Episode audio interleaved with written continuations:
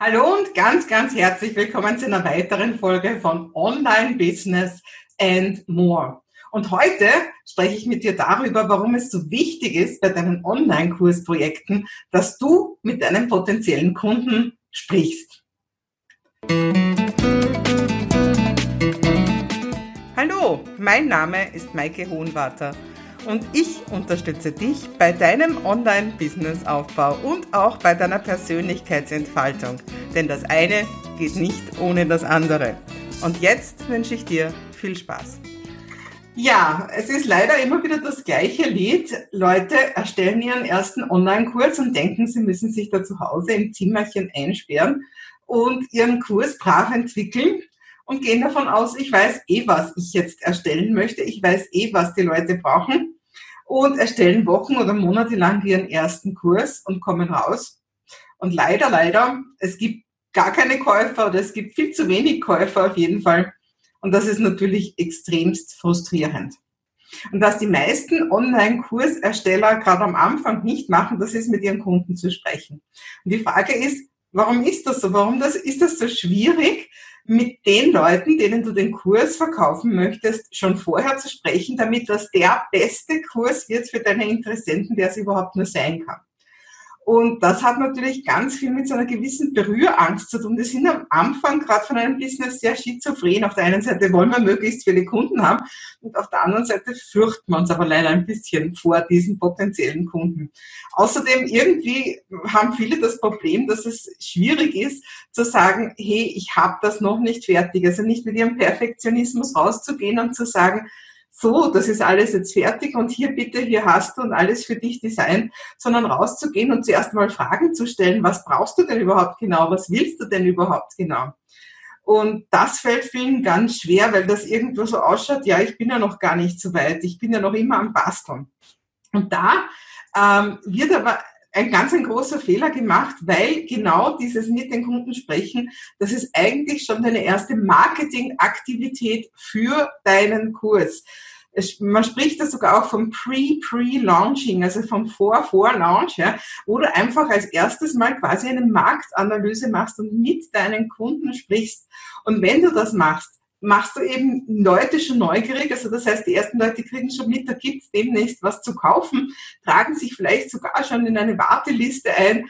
Und wenn du sie fragst, dann fühlen sie sich auch als Co-Kreateure. Also das heißt, sie haben ja mitgeschaffen, mit daran teilgehabt, dass dieser Kurs ein guter Kurs wird und sind deswegen stolz drauf und sprechen drüber und sind natürlich auch deswegen viel eher bereit, diesen Kurs auch zu kaufen. Und eine ganz eine andere wichtige Sache noch, wenn du Antworten von deinen Kunden einholst, dann hörst du ihre Sprache und lernst ihre Sprache zu sprechen. Weil wir Coaches, wir Trainer haben ja meistens eine sehr hochgestochene Sprache. Wir haben so viele schöne Ausdrücke gelernt in unseren Ausbildungen. Nur diese Sprache sprechen unsere Kunden nicht. Also das heißt, manchmal ist es so, wir haben den besten Kurs für die Kunden, aber wir sprechen das in einer Art und Weise aus, dass die gar nicht mitkriegen, dass das eigentlich für sie ist. Und das ist so schade. Aber wenn du die Leute ganz konkret fragst, wie es ihnen geht und was sie brauchen, dann hörst du nicht nur eben, was das ist, was sie brauchen, sondern du hörst auch, wie sie es genau formulieren und wie sie formulieren, wie es ihnen jetzt geht und was eben eigentlich das ist, wo sie rausholen. Ja, also das Problem, wo sie jetzt gerade drinnen sind. Also das heißt, du lernst viel mehr noch die Sprache deiner Kunden zu sprechen und das führt am Ende des Tages dazu, dass dann deine Käufer sagen, die versteht mich so gut, das muss ein super Kurs sein. Also der weiß so genau, wie es mir geht. Der hat wirklich Ahnung, das ist ein Experte. Ja, was gibt's denn für Wege, mit deinen Kunden zu sprechen? Da gibt's oder deinen potenziellen Kunden, deinen Interessenten zu sprechen. Da gibt's natürlich jede, jede Menge Möglichkeiten. Ich möchte mit dir hier über drei verschiedene reden. Und das erste sind Umfragen. Heutzutage gibt es ganz viele kostenlose Umfragetools, wie zum Beispiel Typeform oder SurveyMonkey oder auch einfach von Google gibt es auch Google Forms. Eine ganz eine leichte Variante wären auch Facebook-Umfragen, nur da hast du nicht sehr viele Optionen und das geht natürlich nur innerhalb von Facebook, also das ist ein bisschen eingeschränkt. Aber da hast du normalerweise auch schon in der kostenlosen Version die Möglichkeit, gute Fragen zu stellen. Und denk daran, du willst da keine Statistik erheben, du möchtest ja am Ende nicht deine Diplomarbeit drüber schreiben, sondern du möchtest vor allem hören, wie es deinen Kunden geht. Und deswegen ist es ganz wichtig, offene Fragen zu stellen. Also möglichst viele Fragen, wo die Leute nicht mit Ja oder Nein antworten, sondern wo du einfach wirklich einen Einblick bekommst in ihre Psyche und wie es ihnen geht und wie sie zu ihrem Problem stehen und auch zur potenziellen Lösung. Da solltest du natürlich nicht so viele Fragen stellen, sondern nur ein paar. Die meisten Tools erlauben zehn, zehn bei der kostenlosen Version und das reicht auch vollends aus. Und äh, das gibt dir einfach einen guten Einblick und teilen tust du das einfach überall. Du bittest einfach auch jeden, das auch weiterzuteilen. Also du teilst das ähm, auf, ähm, in, per, per deinem Newsletter, Facebook, also überhaupt alle Social Media und du bittest auch andere Leute, das zu teilen. Und da habe ich auch ein, ein, ein kleines Goodie für dich, falls du da ein bisschen schauen willst, wie das denn so gehen kann, weil wir machen nämlich gerade, also mit meinen Premium-Leuten, wir, wir haben das gerade jetzt dran, mit Umfragen ähm, erstellen und deswegen haben gerade sehr viele Leute ganz aktuell Umfragen erstellt und da kannst du gerne mal reinschauen, was haben denn die so alles gefragt. Und die, meine Teilnehmerinnen von, von meinem Premium-Programm freuen sich natürlich sehr, wenn du auch die Umfragen beantwortest. Also du siehst, äh, du hast da unten einen Link, wo du einfach ein, wo du einfach diese Umfragen von anderen Leuten beantworten kannst und die freuen sich, wenn du sie so unterstützt. Eine zweite Möglichkeit sind Interviews. Das kann natürlich online sein, das kann aber genauso offline sein. Das heißt, das sind einfach tiefergehende Gespräche. In der Umfrage gehst du mehr in die Breite und fragst möglichst viele Leute und du könntest sogar in deiner Umfrage als letzte Frage oder als eine der letzten Fragen einbauen. Ähm, ich würde dich gerne einladen zu einem intensiveren Gespräch. Es ist kein Verkaufsgespräch. Ich möchte nur noch genauer verstehen, wie es dir in Bezug auf dieses Problem geht.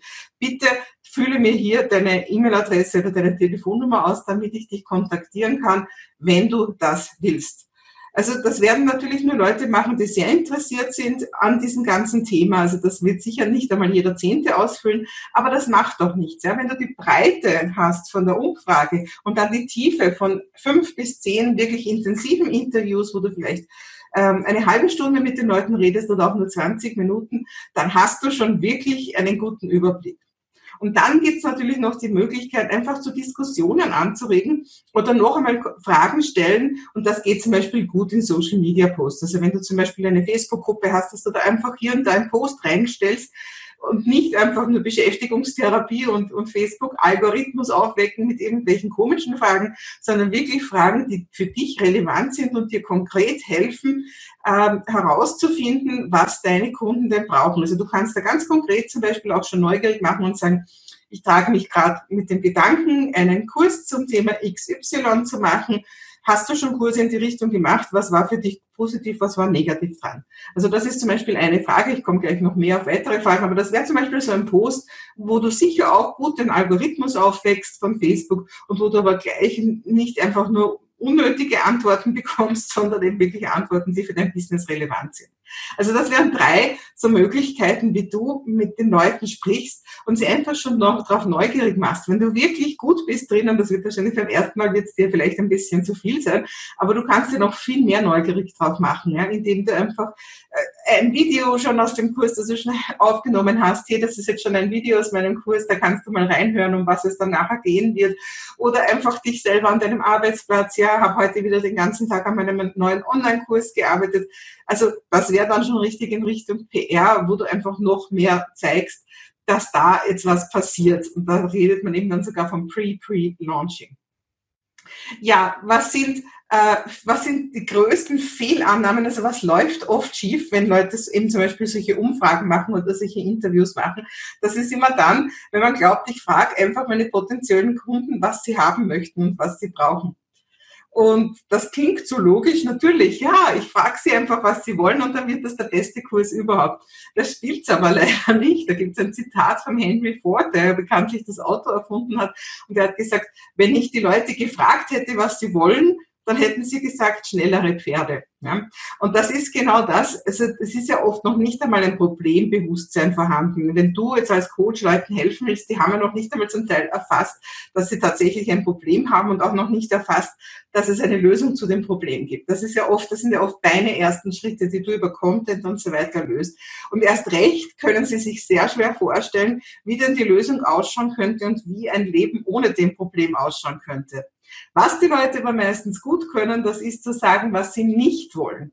Und was sie auch gut können, das ist anstatt über die Zukunft zu reden, über die Vergangenheit, über vergangene Erfahrungen.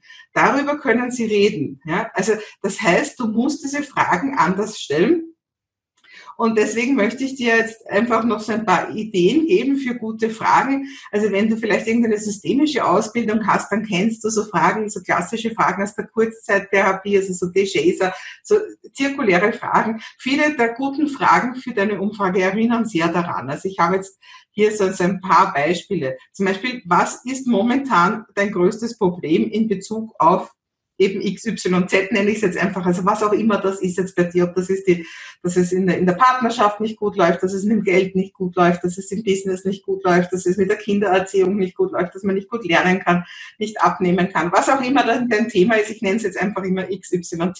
Also eine Frage wäre, was ist momentan dein größtes Problem in Bezug auf XYZ? und offene Fragen. Also nicht, dass die dann Multiple Choice da zwei oder drei Antworten haben, die du vorgibst, sondern lass sie schreiben. Und es wird nicht jeder deine Umfrage beantworten. Es werden nur die Leute die Umfrage beantworten, die prinzipiell einmal überhaupt zu dem Thema irgendeine Affinität haben und auch da nicht alle. Aber die, die sich die Mühe nehmen, da hast du wirklich, da hast du wirklich, äh, ja, eine gute Ausbeute, sagen wir so. Dann eine typische Frage ist auch, was brauchst du, um aktiv eine Lösung zu suchen? Ja, weil die Leute sind ja bis jetzt noch nicht aktiv geworden oder eben zumindest, wenn sie aktiv geworden sind, dann waren sie bis jetzt noch nicht erfolgreich. Ja? Dann so diese klassische Wunderfrage, wenn du einen Zauberstab hättest, wie sehe die Lösung aus? Also das wäre der, der gewünschte Zielzustand praktisch. Dann natürlich auch, was hast du schon alles probiert, um XYZ zu lösen? Also das ist natürlich auch eine wichtige Frage, damit du weißt, äh, wo, wo sagen die Leute vielleicht, ach, das habe ich schon, das ist ein alter Hut. Das ist auch gut schon in, in Bezug auf deine ganzen Einwandbehandlungen, die du vielleicht machen willst, wo du gewisse Einwände vorwegnimmst, indem du zum Beispiel sagst, ja, du denkst jetzt vielleicht, das ist ähnlich wie ABC, aber es ist gar nicht so wie ABC, weil bei uns funktioniert das nämlich ganz anders, ja. Und dann natürlich auch eine super Frage ist natürlich immer, hast du schon etwas, äh, hast du schon konkret Kurse, Bücher, Workshops und so weiter ähm, konsultiert, um dieses Problem zu lösen? Und die Folgefrage wäre natürlich dann, äh, warum nicht, wenn es Nein ist und wenn ja, äh, ja, warum äh, äh, ist vielleicht eine Frage, hast du das abgeschlossen? Und die andere Frage ist natürlich, warum hast du keine Ergebnisse? Also liegt das an dir, liegt das am Kurs? Wie würdest du, wie, wie lernst du am besten? Ist zum Beispiel auch so eine Frage. Also es gibt da jede Menge Fragen und wie gesagt, du sollst da gar nicht so viele stellen. Es geht einfach darum, einmal in den Austausch zu kommen und auf der einen Seite die Leute auch schon neugierig zu machen auf deinen Kurs, aber auf der anderen Seite nochmal wichtige Fragen zu stellen. Und natürlich, wenn irgendwelche demografischen Fragen für dich besonders wichtig sind, kannst du sie natürlich auch stellen. Also wenn es jetzt zum Beispiel wichtig ist, ob mehr Frauen oder Männer antworten oder wie alt die Leute sind, die halt einfach antworten oder so, dann kannst du ruhig ein paar demografische Fragen auch stellen. Nur prinzipiell ist es viel wichtiger, wirklich da diesen Austausch zu schaffen.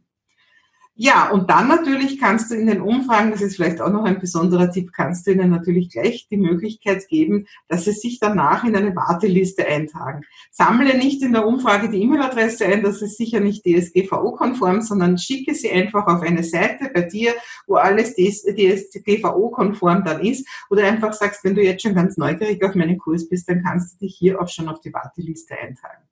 Ja, ich kann es nur noch mal sagen, sprich mit deinen Interessenten, sie beißen nicht und es ist eigentlich total schön, äh, da in den Austausch zu kommen, weil am Ende des Tages ist es einfach wichtig, dass du ein Produkt kreierst, das deinen Kunden wirklich hilfst, hilft und dazu musst du eben auch wirklich wissen, was sind, wo drückt der Schuh am meisten und was brauchen sie am ersten.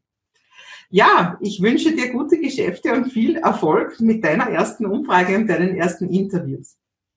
Música